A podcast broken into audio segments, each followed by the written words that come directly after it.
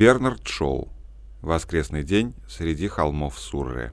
Поскольку я по происхождению не коренной лондонец, я не питаю иллюзий относительно деревни.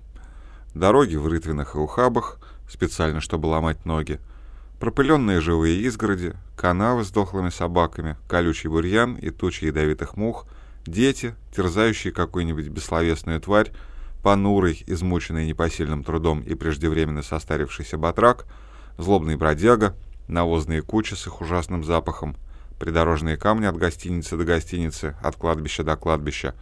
Тяжело шагая, я прохожу мимо всего этого, пока не обнаруживаю вдали телеграфный столб или семафор, указывающий на то, что благословенный спасительный поезд уже близко. Путь от деревенской улицы к железнодорожной станции равносилен скачку через пять столетий. От жестокой тупой тирании природы над человеком к упорядоченной, продуманной и организованной власти человека над природой. И все же, на прошлой неделе я позволил своему другу Генри Солту и его жене уговорить себя приехать и пожить до понедельника. Среди холмов Сурре. Солт, во многих отношениях человек весьма умный, помешан на сельской жизни и владеет домом в дыре, носящей название Тилфорд, по Фарнамской дороге, куда он время от времени удаляется и где живет, питаясь местными грибами и сочиняя статьи, превозносящие такого рода питание, местную погоду и прелести данного времени года в противовес лондонской скученности. Он не сомневался, что день, проведенный в Тилфорде, превратит меня из ненавистника деревенской жизни в ее поклонника, и поскольку с ним очень приятно гулять и беседовать, если бы он только, как разумный человек, ограничивал свои прогулки набережной Темзы, я в конце концов пошел на эксперимент и даже согласился подняться на вершину якобы живописного холма, именуемого Хайнхед, и полюбоваться оттуда склонами южного побережья, Портсмутской дорогой, лично я предпочитаю тот ее конец, который ближе к Найтсбриджу, и главным образом тем местом, где были повешены три человека, убившие кого-то, кто уговорил их прогуляться с ним по холмам. Когда я в воскресенье утром отправился на вокзал Ватерлоу, поднявшись вопреки всякому обыкновению в 7 утра, Лондон был чист, свеж и сух. Я раскрыл книгу, старательно избегая смотреть в окно от остановки до остановки, и читал до тех пор, пока, миновав огромное кладбище, мы не прибыли в Фарнем. За городом, как всегда, лил дождь. Я спросил, как пройти в Тилфорд, и узнал, что надо идти той же дорогой еще мили четыре. Я боялся обидеть Солта, проявив недоверие к его деревенскому раю, а потому не взял с собой зонта, и рай, конечно, воспользовался этим упущением.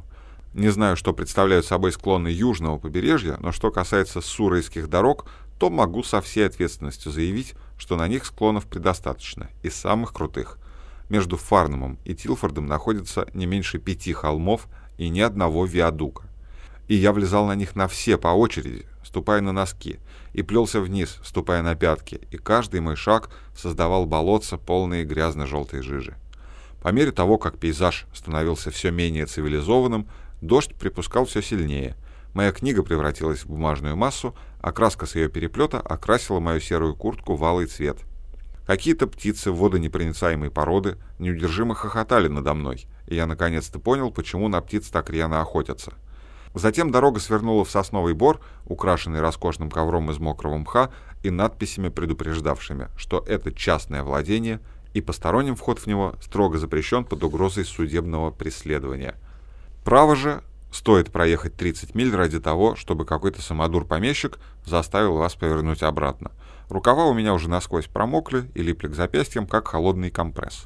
Я растопырил руки, чтобы по возможности избежать неприятного ощущения, посмотрел вниз на свои негнущиеся колени. Из полей моей шляпы на них тотчас обрушилась целая пинта дождевой воды и черной краски. Я расхохотался так, как должно быть хохотали колесуемые преступники при втором повороте колеса.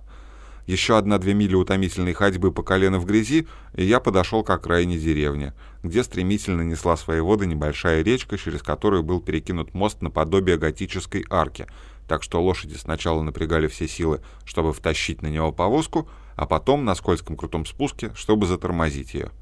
Это и был Тилфорд, селение, насколько я мог судить, совершенно необитаемое, если не считать одного человека, чей угрюмый взгляд яснее всяких слов спрашивал — Какого черта мне здесь надо? Тут меня ждал подъем еще на один холм между молитвенным домом и церковью, а затем открытый участок дороги, где дождь и ветер могли напоследок исхлестать меня без всяких помех. Солт ошибается, полагая, что живет в Тилфорде. На самом деле он живет значительно дальше — Я уже собирался повернуть назад, пока еще был в состоянии добраться до Лондона, но тут он приветствовал меня с порога своего дома восторженным возгласом «А вот и он!» И просиял такой счастливой улыбкой, словно мой вид не оставлял желать ничего лучшего, а Тилфорд оправдал все похвалы в свой адрес. Не успел я опомниться, как моя одежда уже наполняла кухню паром, а я сам, облачившись в какое-то одеяние, принадлежавшее Шурину Солта, многообещающему поэту, чья фигура не очень похожа на мою, набивал желудок плодами последних изысканий хозяина дома в области местной грибологии.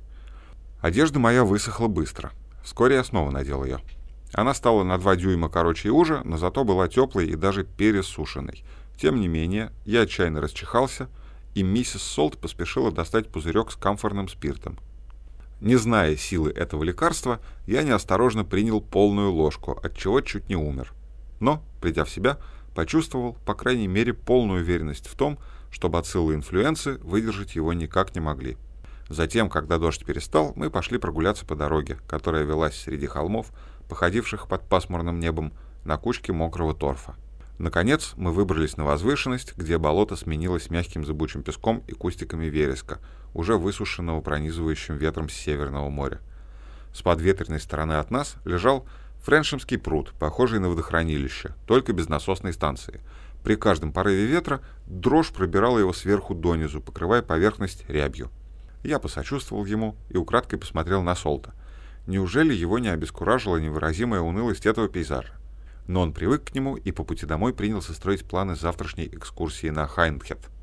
Одно упоминание об этом вызвало у меня новый приступ чихания, но я решительно отказался от второго приема камфоры, и миссис Солт, далеко не исчерпавшая своих ресурсов, угостила меня черносмородиновым джемом с кипятком, что мне даже понравилось. На следующее утро я встал в восемь, чтобы полюбоваться солнцем и послушать пение птиц. Но оказалось, что поднялся раньше их, и я не видел солнца и не слышал ни единой птицы, пока не вернулся в Лондон. Солт ликовал, потому что дул северо-восточный ветер, исключавший всякую возможность дождя. После завтрака мы двинулись по холмам, к Хайндхеду сквозь туман, превращавший коров в мамонтов, а гряды холмов в горные цепи. Когда мы отошли достаточно далеко от какого-либо пристанища, начался дождь. Солт заявил, что это пустяки и никакой дождь долго не выдержит северо-восточного ветра. Но этот дождь выдержал когда, спотыкаясь и скользя по канавам, которые Солт именовал тропинками, хотя на самом деле это были русла горных потоков, стремительно наполнявшиеся мутной водой, мы наконец добрались до Хайндхеда, ничем не отличавшегося от всех остальных торфяных кучек. Из-за тумана мы не могли различить не только южного побережья, но даже друг друга. Я увидел место, где были повешены те трое, и, не стану отрицать, испытал известное мстительное удовлетворение при мысли о том, что некогда хоть один человек понес здесь справедливую кару. Когда мы отправились обратно, Солт был в наилучшем расположении духа.